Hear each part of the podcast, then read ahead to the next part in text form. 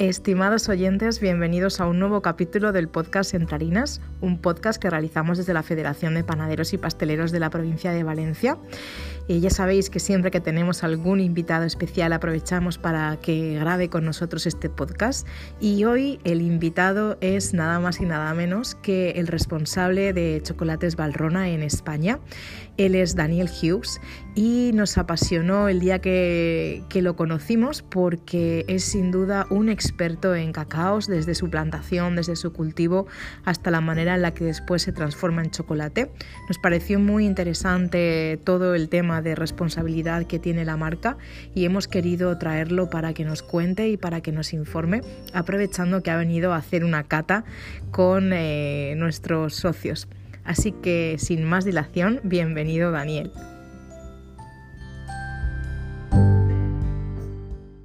Muchas gracias, buenas tardes a todos. Y sí, eh, tengo el orgullo de trabajar para Valrona desde hace ya casi 23 años. Y de hecho, cuando entré en Valrona, yo estaba trabajando para una empresa del sector Oreca.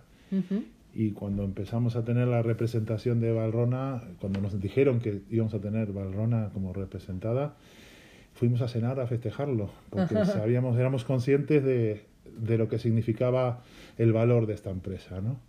Y a lo largo de estos 23 años me, me he ido creciendo profesionalmente y enriqueciendo gracias a los compañeros que me han rodeado en esta gran empresa. Al final eh, he tenido la suerte de, de, poder contar con ingenieros agrónomos, visitar plantaciones, estar en la selva con ellos mm. y contándome los secretos y la, todas las, las, particularidades del cacao. Y esto es la gran ventaja que he tenido a lo largo de estos años y que me ha servido que he tenido a mi disponibilidad muchísima información y, y, he recurrido a todos mis colegas dentro de Valrona para poder aprender cuanto más del cacao y sigo aprendiendo porque es un mundo complejo y que seguimos descubriendo día a día. Entonces al final digamos que te ha apasionado, ¿no? El tema.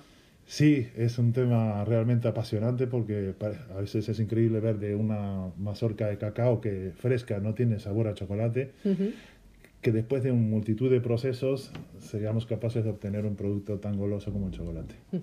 Pues cuéntanos un poquito para la gente que desconoce un poco ese proceso, no te pongas muy técnico, pero bueno, un poco em, eh, ha venido también porque vamos a hacer una cata eh, de chocolates, sobre todo para que empecemos también a diferenciar matices y luego también podamos conocer un poco la diversidad que hay dentro del cacao, ¿no? Entonces cuéntanos un poquito cómo es ese proceso, cómo son las plantaciones. A mí cuando te conocí al principio también me me impactó mucho todo lo que hablabas de responsabilidad social, de, cómo se trabaja, cómo se cultiva el cacao. Entonces, un poco la dureza también de esa parte, me encantaría que, no, que nos la contases. Sí, porque el mundo del, cacao, decía antes que es complejo, primero porque es un producto muy delicado y tiene unas particularidades, es muy exigente, necesita crecer siempre eh, con calor y humedad. Entonces crece entre los dos trópicos en la cintura alrededor del mundo. Pero a su vez es un árbol que sufre muchas enfermedades y todos los años se pierde gran parte, un 30 o 40% de la producción mundial se pierde por enfermedades o huracanes que destrozan las plantaciones. Entonces luego tenemos que tener en cuenta también que es un producto cada vez más demandado y esto lo que está llevando es a, a que hay esta demanda genera al final plantaciones intensivas de cacao que salen un poco de, de lo que viene haciendo la naturaleza, cómo funcionaba siempre. Y esto es lo que está teniendo un impacto negativo y es en Malrona lo que siempre decimos que funcionamos desconectados de la gran industria, porque si no cuidamos el medio ambiente, si no cuidamos a la gente que trabaja en las plantaciones, sería imposible hacer un chocolate de calidad. Entonces lo primero que hay que hacer es establecer vínculos y, y a largo plazo con, con, la gente en los sitios y es la única manera que tenemos de poder garantizar de tener un cacao de calidad y sobre todo con garantizando lo, el cuidado de la gente que trabaja en estas zonas. ¿Y tenéis alguna acción especial que consideráis que sois diferentes a los demás? O sea, ¿cómo, cómo cuidáis a esas personas, esas plantaciones? Sí, porque al final lo que hacemos es eh, eh, crear relaciones a largo plazo, no comprar una cosecha y desaparecer. Entonces, decir a los agricultores, mira, si tú cuidas tu plantación como te van a indicar nuestros ingenieros agrónomos, vamos a pagarte la cosecha a un precio más alto que cualquier otro. Si superáis los estándares de calidad que os pedimos, pagaremos un plus. Pero ese plus no se lo damos directamente al agricultor, sino fomentamos la creación de organismos locales que gestionen esos fondos y decidan dónde invertirlos. Entonces las necesidades dependen de la zona del mundo. Hay zonas que lo que necesitan son centros sociales, dispensarios médicos en otros, viviendas, agua potable. Entonces tenemos más de 20 proyectos en distintas partes del mundo que son ellos mismos los que deciden dónde invertir estos fondos. Y es un poco cómo funcionamos. E incluso hay zonas, nosotros estudiamos los ingresos que necesita una familia media en cada zona donde trabajamos el cacao para garantizar esos ingresos y que tengan unas condiciones de vida dignas. ¿Qué significa eso? Por ejemplo, en Costa de Marfil trabajamos con 982 familias y hace dos años el precio del cacao en Costa de Marfil bajó y nosotros pagamos 700.000 euros a mayores para garantizar los ingresos de las familias. Entonces, si no cuidamos de la gente, no podríamos tener este producto. Claro. Es como un equipo, ¿no? Al final es el equipo. Sí, es que tenemos que estar todos a una y al final es sabemos cómo hacer un chocolate barato y lo, lo que implica no nos interesa. Claro. Entonces, al final se trata de eso. Nosotros en producción somos pequeños, pero trabajamos con la vanguardia de la gastronomía. Entonces, es lo que a nosotros nos interesa es el ser especialistas del gusto y y trabajar en las mejores condiciones. Vale. Y desde la plantación hasta que nosotros recibimos ese chocolate magnífico que tenemos, eh, ¿qué etapas hay ahí? ¿Qué sucede para la gente curiosa un poco de, la mazorca? Un proceso muy, muy largo porque desde que la flor es polinizada pasan entre 6 y 7 meses, aproximadamente 6 meses, hasta que el fruto es maduro. Entonces, y solo una flor de cada mil va a producir una mazorca de cacao. Entonces antes hablamos que es un árbol muy delicado por las enfermedades y las tormentas, pero a su vez es muy poco productivo. Entonces, un árbol de cacao en óptimas condiciones puede dar entre unas 50 a 80 mazorcas de cacao, lo que significa un kilo de semillas secas para elaborar chocolate. Entonces, y una hectárea podemos tener al final unas 400 eh, kilos de producción, una eh, producción, eh, digamos, normal y si vamos a una plantación intensiva, que es el gran problema que tenemos hoy en día, duplican la producción. Pero estos son grandes empresas que están promoviendo el cultivo de cacaos clones que son resistentes a enfermedades y que crecen antes, se desarrollan muy rápido. Entonces nos están conduciendo a una estandarización del gusto a costa de eh, aumentar la producción. Claro. Entonces ese es el gran problema que tenemos hoy en día que cuando vamos a zonas selváticas que producen cacao de calidad, si un agricultor vecino ha plantado un clon de estos, un CSN 51, se van a mezclar de forma natural. Y al final este señor que tenía un cacao fino lo va a perder. Y este es el drama que estamos viviendo en muchos países de Latinoamérica y, lo vemos sí, sí, desgraciadamente alimentos también. en el día a día lo, lo vamos sufriendo. Los organismos genéticamente modificados, ¿no? Por decirlo de alguna manera. Y cada vez es más difícil tener acceso a cacaos finos, que es lo que nosotros nos dedicamos. Afortunadamente, vamos buscando terruños con unas particularidades o unas tipicidades aromáticas muy concretas y cuando los encontramos, por eso buscamos rápidamente la complicidad con los agricultores para crear un vínculo y decir, oye, vamos a trabajar durante los próximos 15, los próximos 20 años y si podemos más, mejor todavía. Hay zonas del mundo llevamos 35 años trabajando. Entonces, eso es lo que nos interesa a nosotros. Pues de esa manera nos permite hacer eh, aportaciones a, mejoras en sus secaderos de cacao, en las zonas de fermentación, hacer inversiones que a ellos también les va a repercutir porque van a tener un producto de mayor calidad. Vale, y desde la semilla que nos hemos quedado ahí, una vez tenemos las semillas, ¿cuánto chocolate sacamos de ahí y, cómo se saca ese chocolate? De una semilla eh, fresca lo que hay que hacer es fermentarla como un vino, que al final es eh, donde se van a desarrollar los precursores del aroma, es uno de los procesos más importantes en el cacao.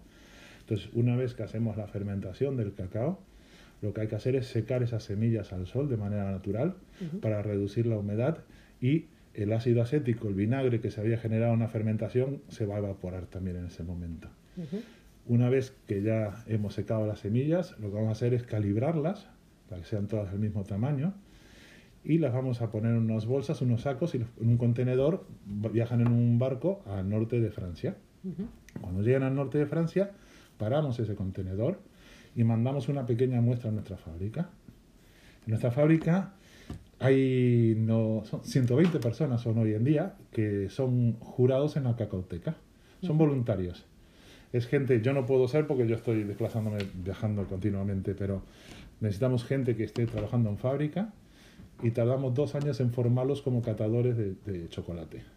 Entonces, cada semana, 20 de ellos dejan su oficio para estar en la cacauteca probando chocolates. Prueban 9 kilos y medio al año. Ostras. en España el consumo anual de chocolate ronda los 4 kilos y pico.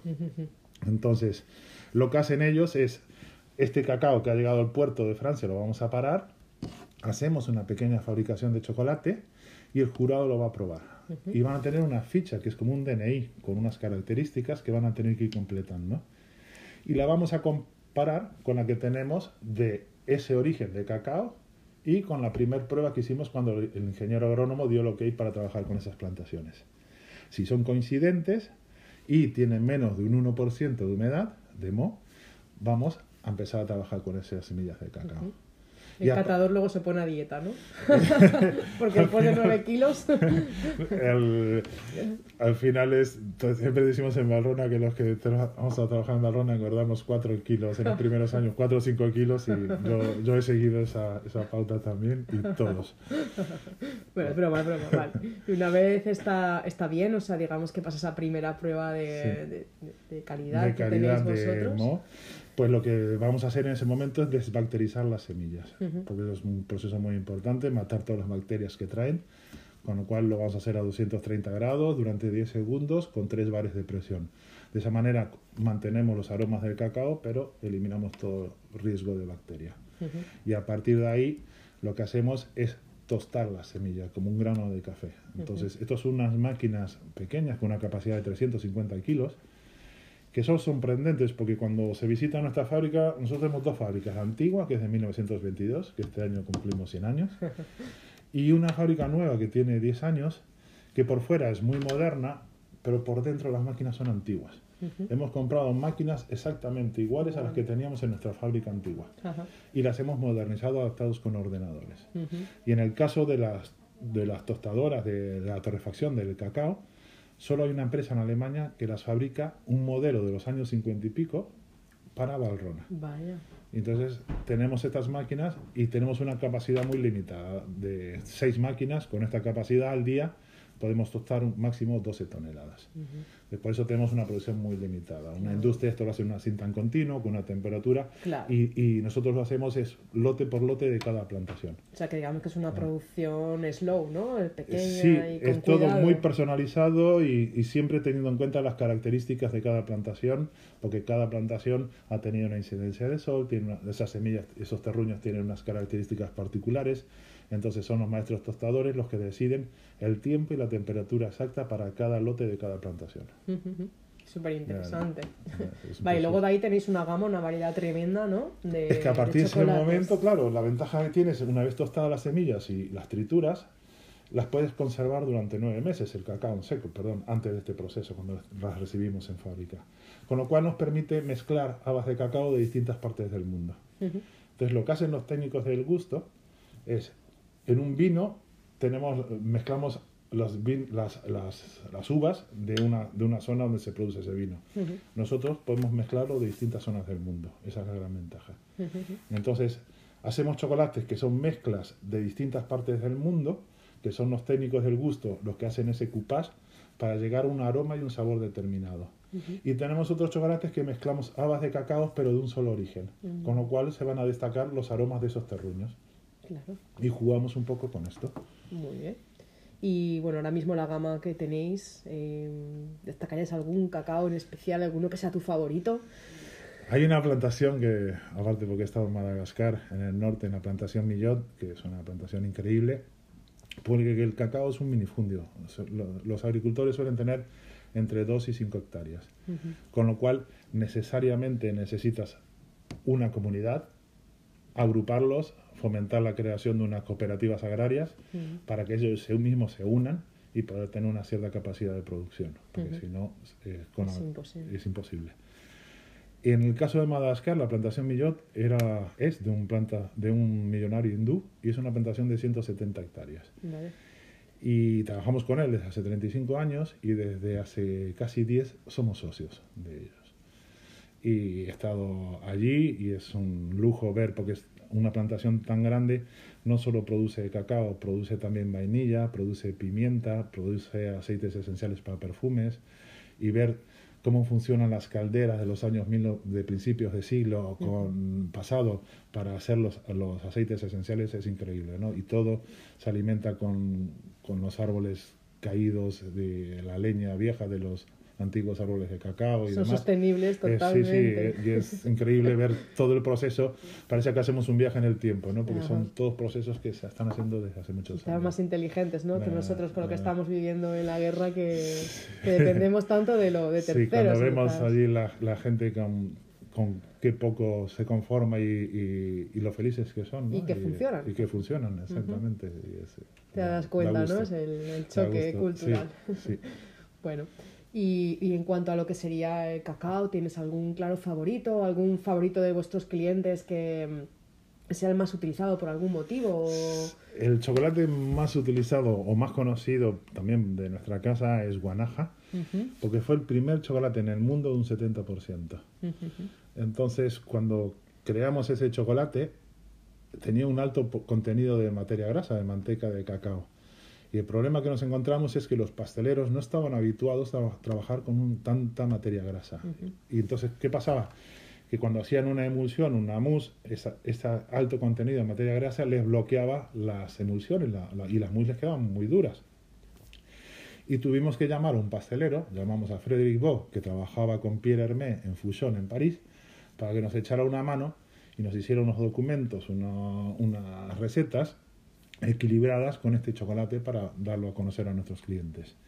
Y eso fue el embrión de L'École de Valrona, porque a partir de ahí vimos la demanda de los clientes en, en estos asesoramientos y en las recetas que, que, nos demandaban y le propusimos a Frederick Bock crear L'École de Valrona. Entonces uh -huh. fue la, la, primera fábrica de chocolate que crea su propia escuela, escuela de, de pastelería y hoy en día tenemos más de 30 pasteleros en distintas partes del mundo y la escuela ha ido creciendo, evolucionando como Valrona y, y tenemos en Nueva York escuela, en París, en Tokio y, y, sigue creciendo. Muy bien.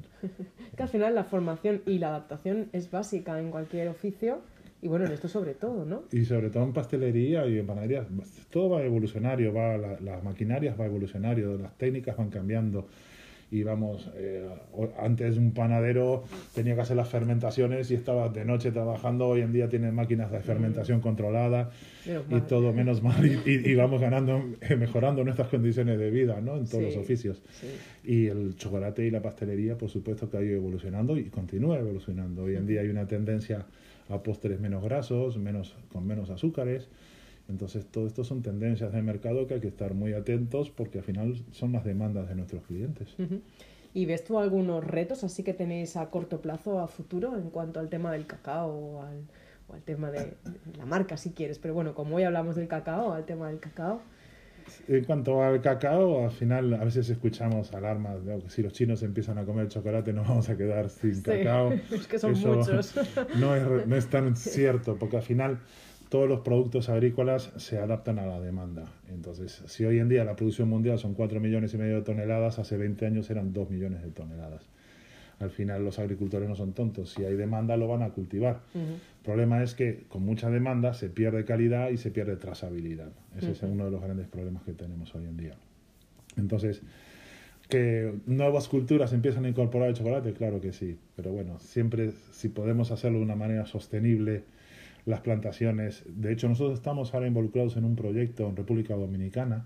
Hay seis empresas más y una auditora suiza para ensayar métodos de cultivos en selva que tengan menor impacto ambiental, que uh -huh. dejemos menos huella ecológica. Uh -huh. y, y, a su vez, incorporando otros eh, productos eh, que se cultivan en la selva, que, que respetan a la, a la flora autóctona, y de esa manera aportar nuevos ingresos a los agricultores. Y esto estamos ahora en el sexto año de este proyecto, son ocho años para poder medir el impacto real y, poder proponer a agricultores otras formas de cultivo más sostenibles y respetuosas con el medio ambiente. Genial. Eh, ¿Y hay mucho desperdicio alimentario en el cacao? Hay muchas partes del cacao que se desperdicien, hay partes que se reutilizan para otras cosas. Todo se reutiliza, porque al final las mazorcas que tienen mucha corteza, todo esto lo vamos a, usar compost y en los pequeños invernaderos de cacao se va a utilizar como fertilizante. Eh, la, ahora mismo también hay una cosa muy curiosa que la pulpa que rodea las semillas frescas tiene un contenido de azúcar muy elevado, se llama mucílago. Y ese mucílago es lo que se va a emplear para hacer la fermentación de las semillas de cacao. Pero no se emplea todo, se emplea un poco menos de la mitad. Entonces, ¿qué pasa? Que la otra mitad se tiraba allí en selva, pero al final eso queda, absorbe el terreno y es, es un, o lo comen los insectos. Lo que hemos hecho ahora con una empresa suiza, COA, es van con un camioncito en Ghana con 600 agricultores y recogen las semillas cuando hacen la cosecha los agricultores, retiramos in situ ese mucílago que no se, se desperdiciaba y lo vamos a hacer una reducción y hacemos una especie de, de, de, jarabe, de almíbar y lo estamos presentando a nuestros clientes ahora para utilizarlo en pastelería. Entonces es como un azúcar térmico, parece un azúcar invertido, tiene 72 grados Brix y el primer, parece el aspecto parece miel, pero luego cuando lo probamos es ácido en boca, tiene un primer ataque de boca ácido, pero luego tenemos, notamos que es muy frutal. Y, por ejemplo, en un panetone, cuando lo ponemos dentro de un panetone que lleva frutas, lo que va a hacer es potenciar los aromas de la fruta.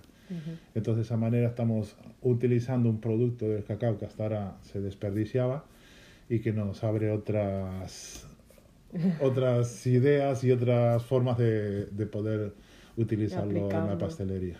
Genial. Bueno, y no sé si tienes alguna recomendación un poquito para el mundo pastelero, panadero, si lo conoces en profundidad o no, o algún consejo a la hora de utilizar vuestros productos o cómo puede ayudarles. Los panaderos, vamos, yo vengo de Galicia, que es una zona de mucho pan, yo digo que siempre soy panarra sí, sí. Y, y, me encanta el buen pan y afortunadamente en España cada vez encontramos más panaderías con muy buen pan Hace muchos años el pan en España era, el precio era político, lo marcaba el gobierno y entonces la gente lo que hacía era ir La única manera que tenía de mantener sus márgenes era de, a costa de los productos que utilizaba. Afortunadamente ya no es así y tenemos una corriente de cada vez más eh, panaderos de calidad y nosotros nos sorprende porque tenemos productos también que pensados para los panaderos y los panaderos cada vez están utilizando gamas más premium dentro de Barrona y, y, con cada vez con más interés y más mejor formados y, y al final es una evolución constante también. Y la frontera entre panadería, pastelería ya cada vez, es más, tenue, ¿no? Bueno, sobre todo ahí con la hermana, ¿no? la, la bollería, la hermana mediana. Que, bueno, hace un poquito que también probamos las, las barritas, unas barritas que tenéis para hacer pan o chocolate o napolitanas y mm. cosas de estas y la verdad que vemos que también están triunfando porque al final es verdad que tiene cierto toque diferente el qué, chocolate usas para rellenar también tu bollería. Es que se nota mucho al final, pero esto pasa cuando tomamos un jamón, cuando tomamos un vino, en todos los segmentos, cuando probamos un producto de calidad a uno industrial, claro. hay diferencias. Y además es como que ya el pan a lo mejor es como un básico, pero tanto la bollería como la pastelería ya empiezan a ser como un poco más de capricho, ¿no? Sí, es un poco más... Y la bollería está en el medio, porque yo miro las cifras de consumo y es mm. verdad que el pan desde los años 60 hasta parte de la caída ha sido brutal. El 2021 ha sido el primero que se ha mantenido el consumo de pan mm. y está en 31 kilos año, pero la bollería es eh, continua, o sea, no ha bajado, mira que está anti-recomendada por, ¿no? por dietas, etcétera, pero sigue su consumo, siempre establece una línea prácticamente recta con sus 5 o 6 kilos al año entre los consumidores y es algo que está ahí. Entonces, bueno, al, final, son pequeños caprichos que nos podemos permitir golosos y, y que no que no son muy gravosos, porque al final comer un buen croissant con buena mantequilla, con un buen chocolate, económicamente tampoco a nosotros nos va a suponer, nos, nos, va a arruinar y al final nos damos un pequeño lujo, ¿no?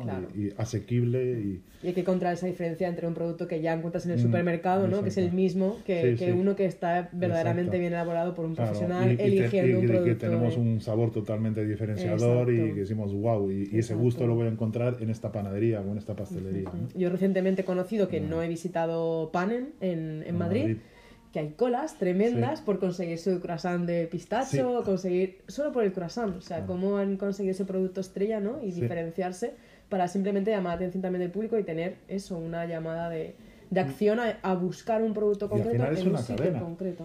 Si tú haces un buen croissant, haces un buen pan, haces una buena tarta y va todo en conjunto. Claro. Pues nada, entonces, ¿cómo ves tú el futuro de la panadería pastelería? Por lo que percibes tanto como profesional como consumidor. Muy dulce. Muy dulce. no, lo veo, hombre, que vamos aumentando, la gente aumentamos nuestras exigencias. Cada vez somos, nos cuesta más ganar el dinero, entonces somos más exigentes cuando lo gastamos. Es mi punto de vista. Entonces yo quizás ahora, pues no me puedo permitir como antes salir a cenar tanto como podía salir antes, pero cuando salgo exijo por lo que pago. Y miro bien dónde voy a ir y qué es lo que me van a servir. Entonces creo que somos más exigentes por lo que pagamos. Y entonces esto nos va a llevar a tener mucho cuidado, nos, no utilizar materias primas de calidad, si no sabemos manipularlas, no es garantía de éxito tampoco. Entonces nos lleva a mejor formación, mejor, más inversiones en, en, materias primas y en maquinaria para estar al día y, poder dar un producto de acorde a las exigencias del público. ¿no? Y el público creo que cada vez es más exigente. Entonces sí que os encontráis a un profesional también que cada vez os exige más a vosotros. Sí, claro. Nosotros tenemos que estar constantemente renovándonos y, y buscando las tendencias. Afortunadamente lo, tenemos este equipo de panaderos, pasteleros, perdón, que viajan por todo el mundo y van viendo las tendencias que hay y después las van a aplicar en nuestra escuela y, y, esto nos sirve. Tenemos muchos ojos en el mundo y vemos un poco la evolución de los distintos mercados y con esto luego lo vamos a plasmar nuestros clientes. La verdad es que creo que soy también de las pocas marcas que acompañáis mucho la formación junto con vuestros productos, ¿no? También porque con el cuidado que les tenéis a la hora de obtenerlos, es lo que comentas ahora, ¿no? Que lo normal es que luego cuando los van a usar, esa manera un poco de garantizar el éxito es que al final un buen profesional les enseñe, les forme a cómo usar. Exactamente. ¿Qué diferencias puedes ver tú que hay en la qué cosas especiales de tener cuidado cuando lo aplican, cuando eligen un chocolate Valrona? ¿Recomendarías? Los chocolates tienen que tener siempre cuidado donde los guardan, es un producto que sufre, entonces el peor enemigo del chocolate son los cambios bruscos de temperatura y humedad. Entonces, ¿dónde guardamos un chocolate? Pues, o en la, en la parte antes de la nevera, o no podemos tener un chocolate que tenga choques térmicos. Exacto. Entonces, lo mejor es que el chocolate esté en un sitio fresco, 16, 14, 16 grados y 60 constante. constante y humedad constante. Y luego cuando lo abrimos y lo guardamos, tenemos que tener cuidado de que no esté cerca de, productos que tengan alcoholes, por ejemplo, que usamos en pastelería con aromas muy fuertes, porque esos aromas se pueden transferir al chocolate, la materia grasa los absorbe al final. Entonces es cuidar estos temas con el chocolate. Y a la hora de atemperar, de utilizarlos, de... No. Eso es como todos los chocolates, hay que tener cuidado siempre de no, no pasar la, sea Valrona o cualquier otra marca, no, no pasar de unos límites de temperatura porque si no se fusiona la manteca de cacao y ese chocolate se ha perdido.